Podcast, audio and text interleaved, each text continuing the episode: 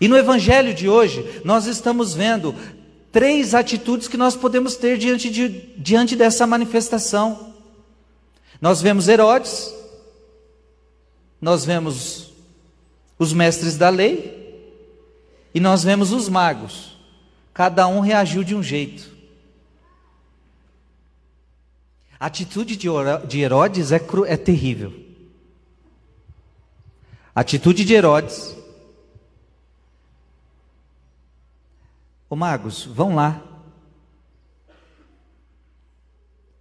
Vão lá ver onde está o menino, me tragam informações exatas, porque eu também quero ir lá adorá-lo. Era verdade? Não. A palavra disse que Herodes estava perturbado. Herodes ficou o quê? Perturbado. Sabe o que acontece, gente? A atitude de Herodes é a atitude de muita gente que, quando se confronta com o Evangelho de Jesus, também fica perturbado.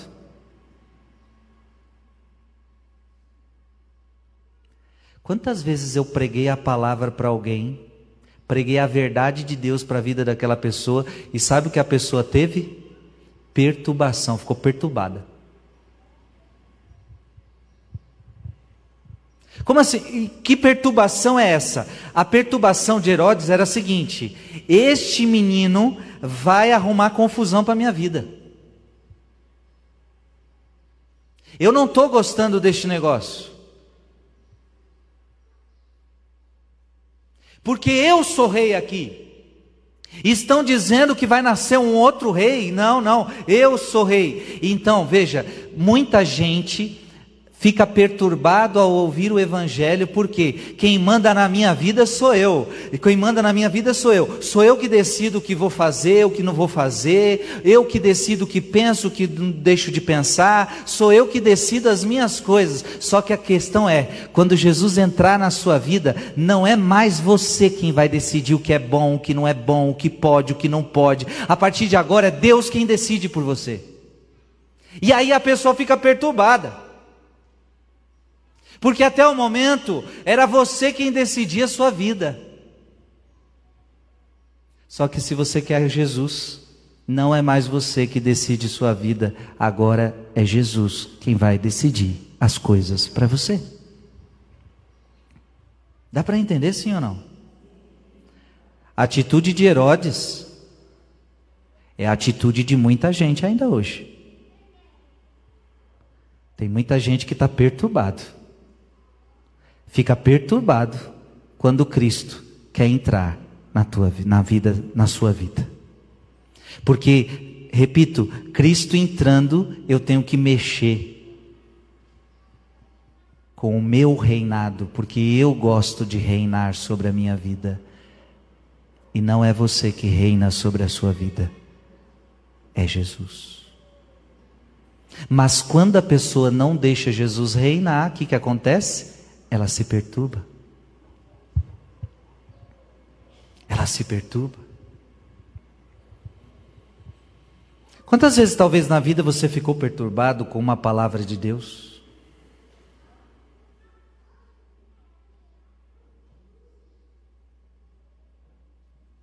Ultimamente vocês estão vendo quem acompanha o Frei direto. O Frei tem pregado esses tempos, alguns tempos atrás, eu tenho batido numa tecla. Ano passado, ou melhor, na quaresma desse ano, né? Da igreja, o Frei bateu muito numa tecla: casar na igreja. Eu deixei muita gente perturbada.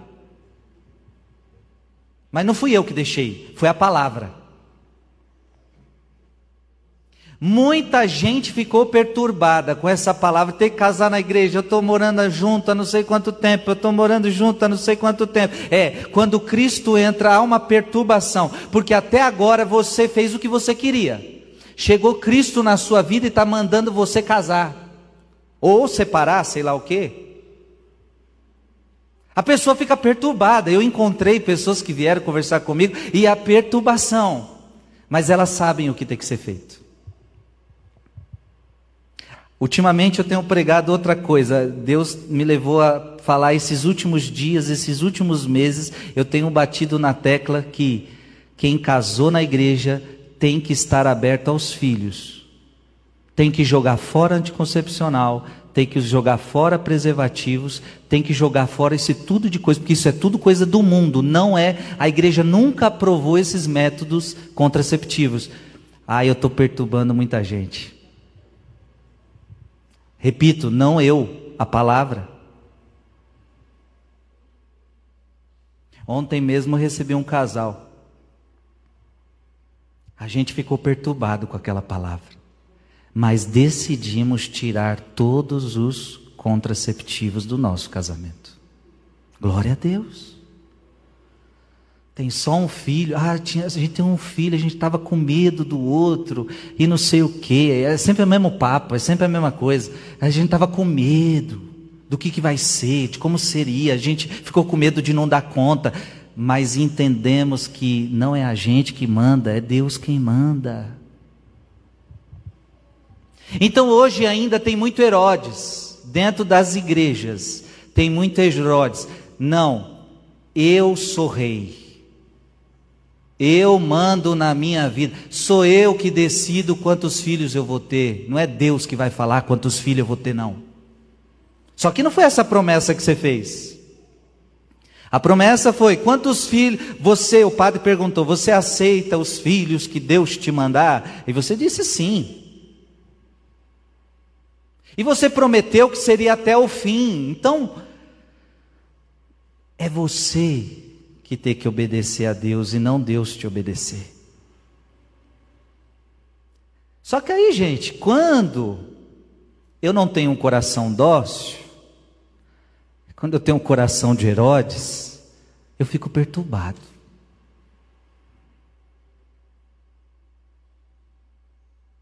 E Herodes não tinha fé.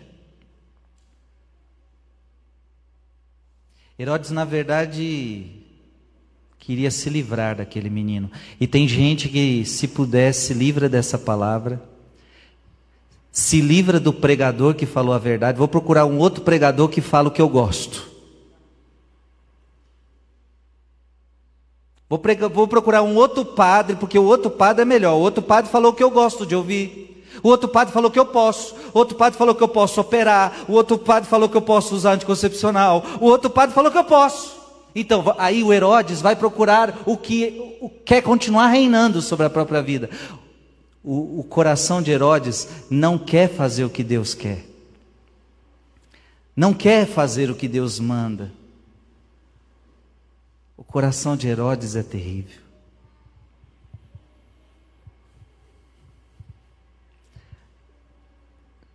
Espero que você não tenha um coração de Herodes.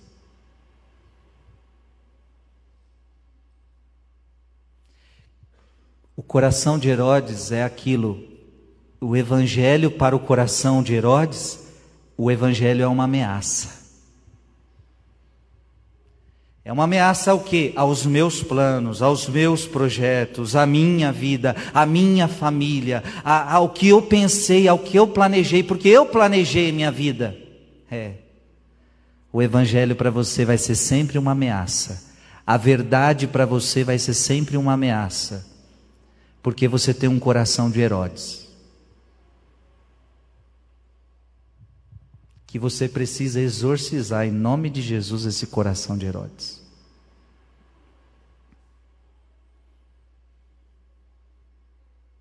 Deu para entender, sim ou não?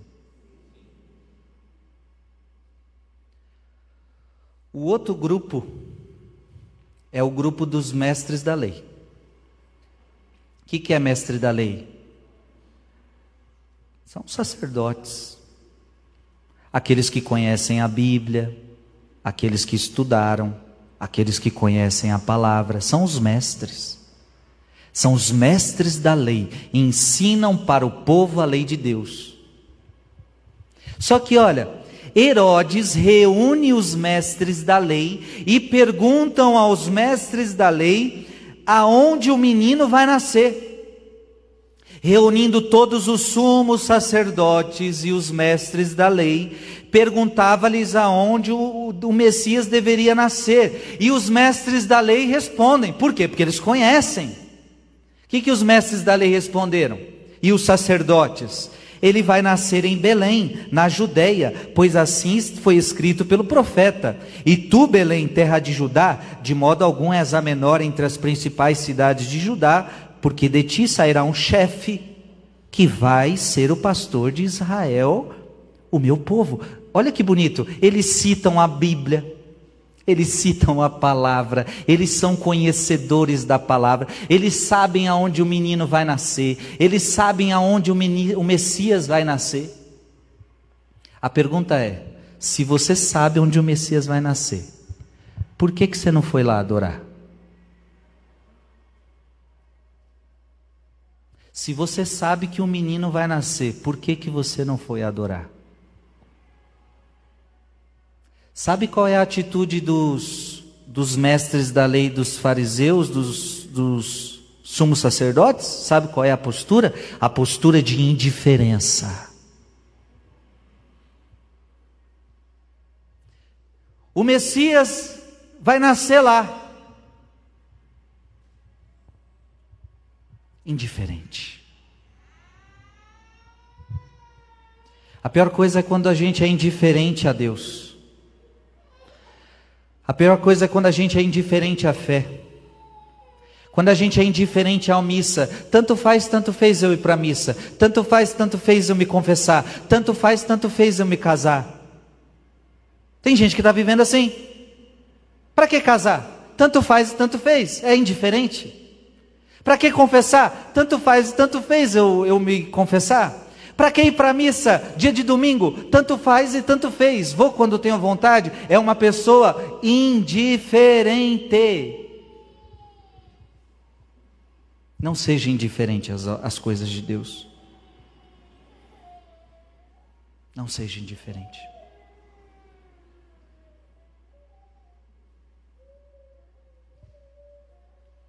Coração de Herodes encara o evangelho como ameaça. Os sumos sacerdotes, indiferença. Mostram o caminho, porque lembra que Jesus critica esse povo? Porque eles mostram o caminho para os outros, para os outros, mas eles mesmos não caminham pelo caminho que eles falaram. Tá cheio de gente assim na igreja. Fala para os outros o que tem que fazer, mas não faz. E para Jesus esse povo é tudo hipócrita. Fala, mas não faz. Fala para os outros o que tem que fazer, mas não sabe mover uma palha para fazer o que mandou fazer.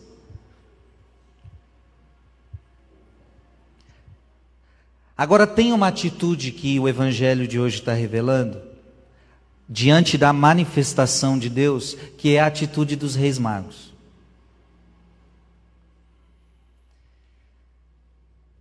Depois que ouviram o rei, eles partiram. E a estrela que tinham visto no oriente ia diante deles, até parar sobre o lugar onde estava o menino. Eles eram conduzidos por uma luz. No fundo, eles eram conduzido, conduzidos pela fé. A fé. Porque a fé vem pelo ouvir. Eles ouviram que naquele lugar o menino estava. O Messias havia chegado. Eles ouviram, o coração se encheu de fé, e quem tem fé começa então a percorrer uma estrada escura.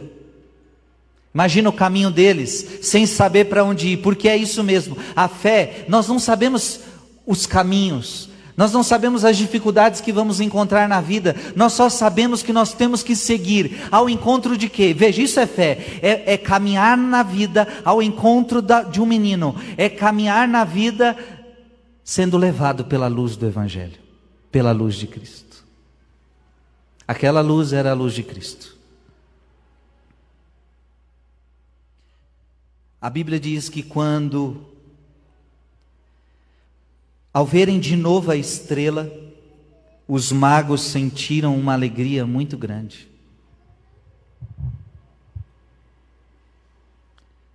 Porque quando você vê Jesus, você experimenta a alegria verdadeira.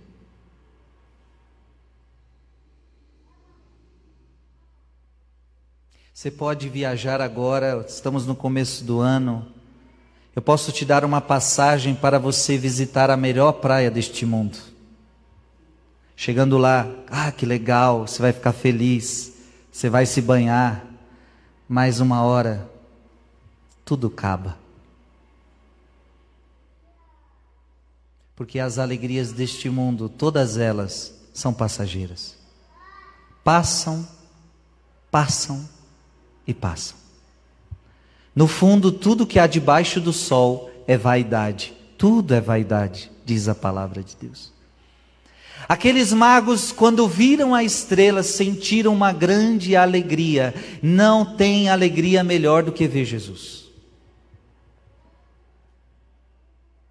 Você saiu da sua casa hoje, conduzido pela fé conduzido pela luz da fé. E o que, que você veio ver dentro dessa igreja? Você veio se deparar também com uma luz. Aqui, ó, esta foi a luz que te guiou.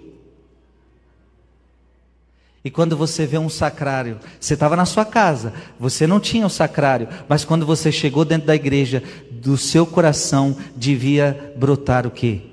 Alegria. Por quê? Estou na casa de Deus.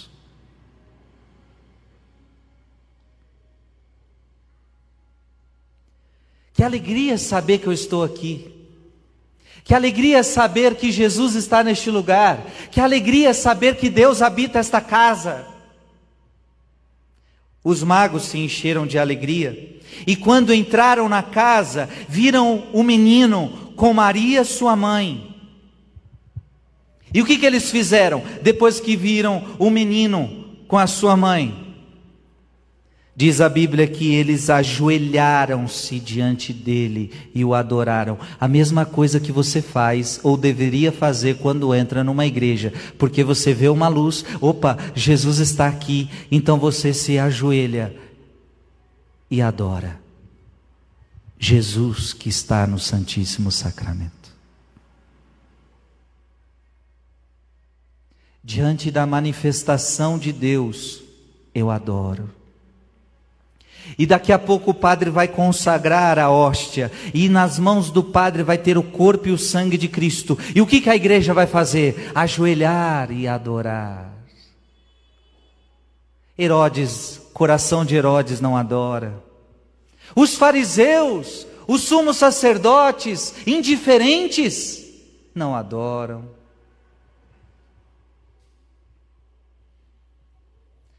Pode trazer uma pessoa que não tem fé aqui, você vai ver, vai chegar os momentos, ela não vai ajoelhar, porque ela é indiferente. Isso aqui não significa nada para ela. Se ela se ajoelhar é porque todo mundo ajoelhou, e todo mundo está ajoelhando, vou ajoelhar também.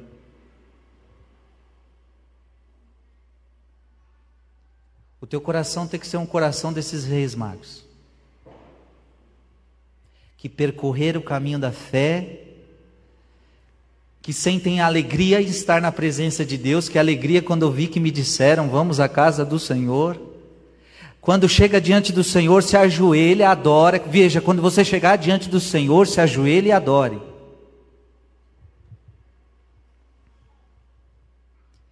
E olha que bonito. E depois, e depois, abriram os seus cofres. E lhe ofereceram presentes ouro, incenso e mirra. O que, que tem dentro de um cofre? Tesouros. O que, que precisa para abrir um cofre? Segredos. Quando você estiver diante de Jesus, você também é convidado a abrir os seus cofres. E qual é o teu cofre? Qual é o teu cofre? É o teu coração. é aí que você guarda muitos segredos. Segredos que ninguém vê. No teu coração tem tristezas guardadas que ninguém conhece. No teu coração tem segredos que você nunca contou para ninguém. No teu coração tem dores que você nunca deu para ninguém. No teu coração talvez tenha traumas que você nunca falou para ninguém. No teu coração tem segredos, no teu coração tem tesouros. E como os reis magos, ao chegar diante de Jesus, nós deveríamos apresentar para Ele, abrir diante dele o nosso cofre. Sabe por quê? Até porque Ele já sabe tudo que tem dentro desse cofre. Só que Jesus quer que você entregue para Ele os seus segredos, os seus medos, as suas tristezas, os teus sofrimentos, os teus traumas. Veja, gente, diante de Jesus, abra o cofre, e diante de Jesus, escancare o cofre, diante de Jesus, escancare o coração, e dê tudo para Ele, é isso que Jesus quer, tudo. Diante da manifestação de Jesus, é essa atitude que nós deveríamos ter: ajoelhar-se, adorar-se. E o que é adorar a Deus? Adorar é dar tudo a Deus. Você manda na minha vida, Jesus. Você governa a minha vida, Jesus. Tu és o meu rei, tu és o meu Deus. Eu reconheço que o rei desta terra não é Herodes, o rei desta terra é Jesus Cristo mesmo. Herodes talvez tinha razão, quem manda não é Herodes, quem manda é Jesus Cristo. É tão verdade que esses magos, oh, preste atenção, avisados em sonho para não voltarem a Herodes, existia uma ordem de Herodes: voltem aqui e me tragam notícias, é o rei que está mandando. Eles não obedecem rei da terra, eles estão obedecendo o rei do céu. Avisaram dos insonhos que não eram para voltar, eles não voltaram. E Herodes talvez esperneou. Você imagina como Herodes ficou birrento? Aqueles magos, filhos da mãe, eles vão pagar. Deve ter caçado aqueles magos para o resto da vida. Mas aqueles magos não obedeciam a homens, eles obedeciam a Deus. Quem adora, obedece não a homens, mas obedece a Deus. Por isso, eu desejo a você um verdadeiro coração adorador Está precisando na igreja que nós tenhamos corações adoradores. Se a gente tivesse coração adorador, tudo estava resolvido. Coração adorador obedece a Deus. Mas hoje o povo não adora. E quando eu digo adorar, é vir para a igreja mesmo, se ajoelhar diante do Santíssimo Sacramento mesmo e ficar ali diante dele, abrindo os cofres diante dele, abrindo o coração diante dele. Tudo que eu tenho é teu, Senhor. A minha família é tua, o meu trabalho é teu, o meu estudo é teu, a minha faculdade é teu, tudo é teu.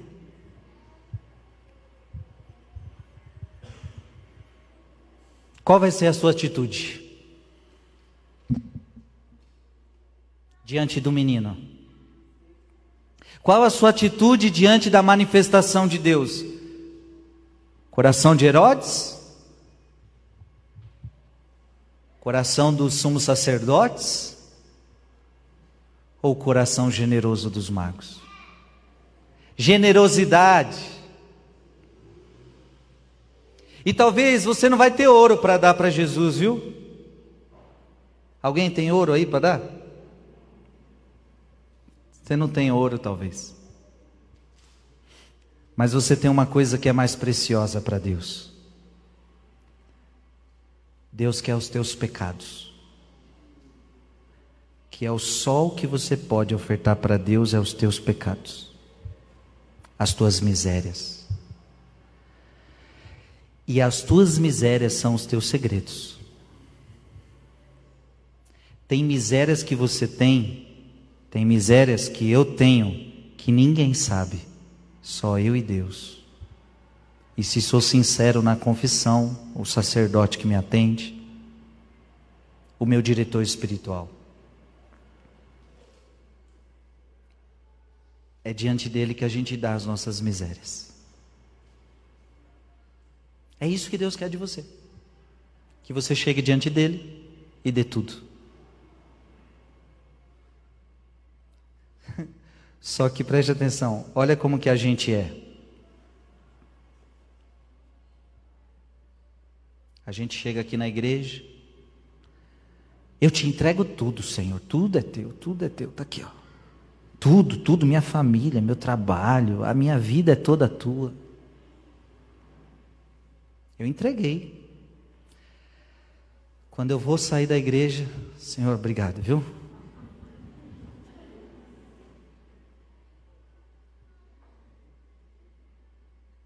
Mas a sua família não era dele? O seu trabalho não era dele? O seu estudo não era dele? Não, não, não é bem assim, não é tudo.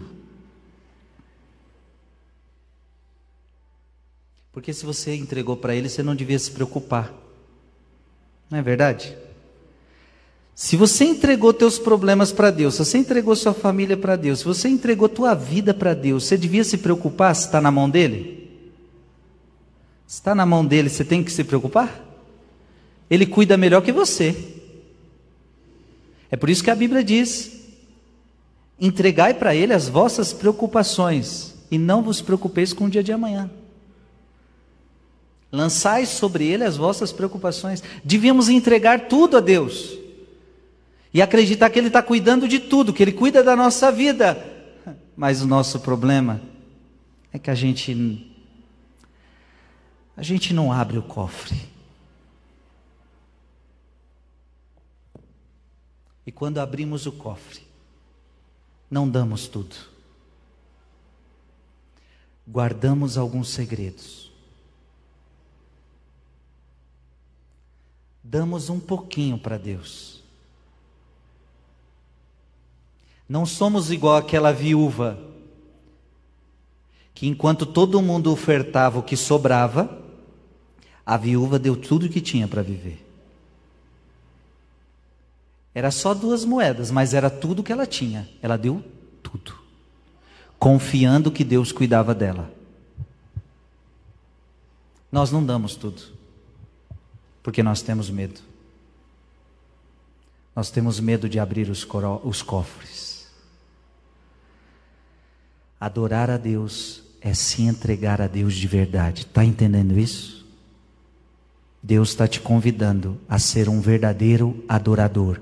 E o adorador alegra-se diante de Deus. E o adorador entrega tudo a Deus. Amém? Fica de pé. Me dá um Mi maior.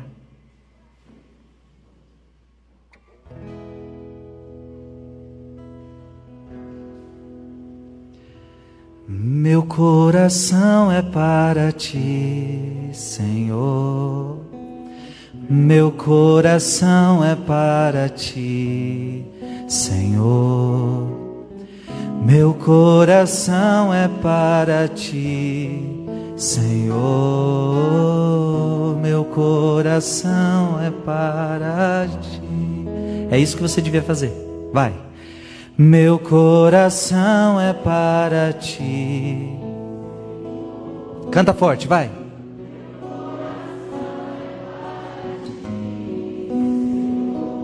Meu coração é para ti, meu coração é para ti. Senhor, meu coração. Por que, gente? Por quê? Por quê? Porque tu me deste a vida, porque tu me deste o existir, porque tu me destes o carinho me deste o amor. Por quê? Porque Ele te deu tudo, filho. Porque tu me deste o existir. Porque tu me deste Adoração é reconhecimento, adoração é reconhecimento que tudo que eu tenho vem dele. Adoração é reconhecimento que tudo que eu tenho vem dele. Então eu não tenho medo de entregar tudo a ele. Tudo é teu, Jesus, meu coração, minha família, os meus bens, meu trabalho, tudo, tudo é para ti. Porque tu me deste a vida. Tu me deste o existir. Tudo que eu tenho vem de ti. Minha família é praticante. Minha família é para ti. O meu trabalho é para ti.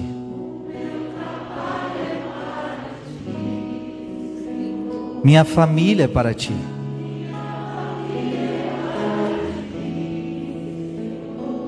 Meu coração.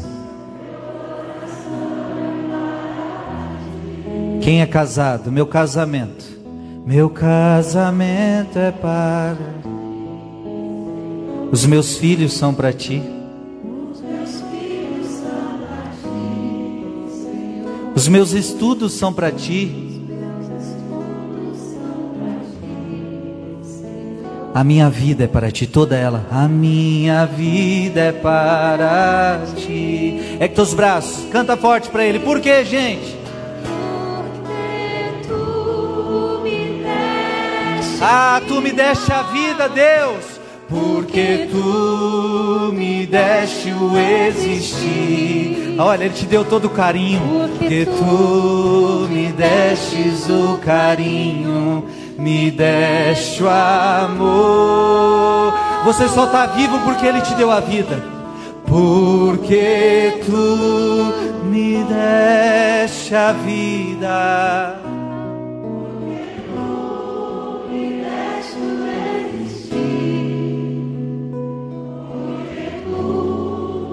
Me destes o carinho, me deste o amor.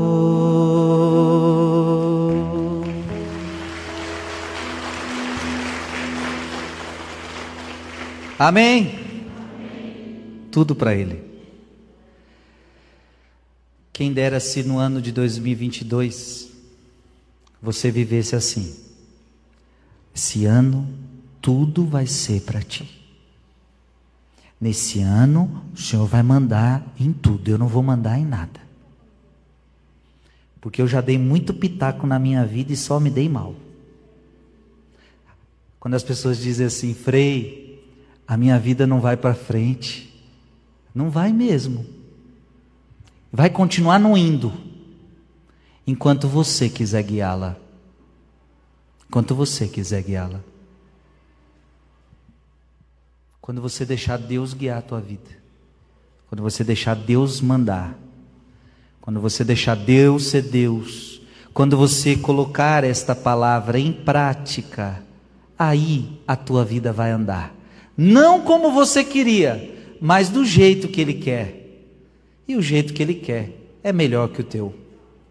E posso te confessar, o jeito dele tá cheio de cruz. Não pensa que é fácil também não, é cheio de cruz é cheio de dificuldade, mas tem uma coisa que compensa: é cheio de alegria.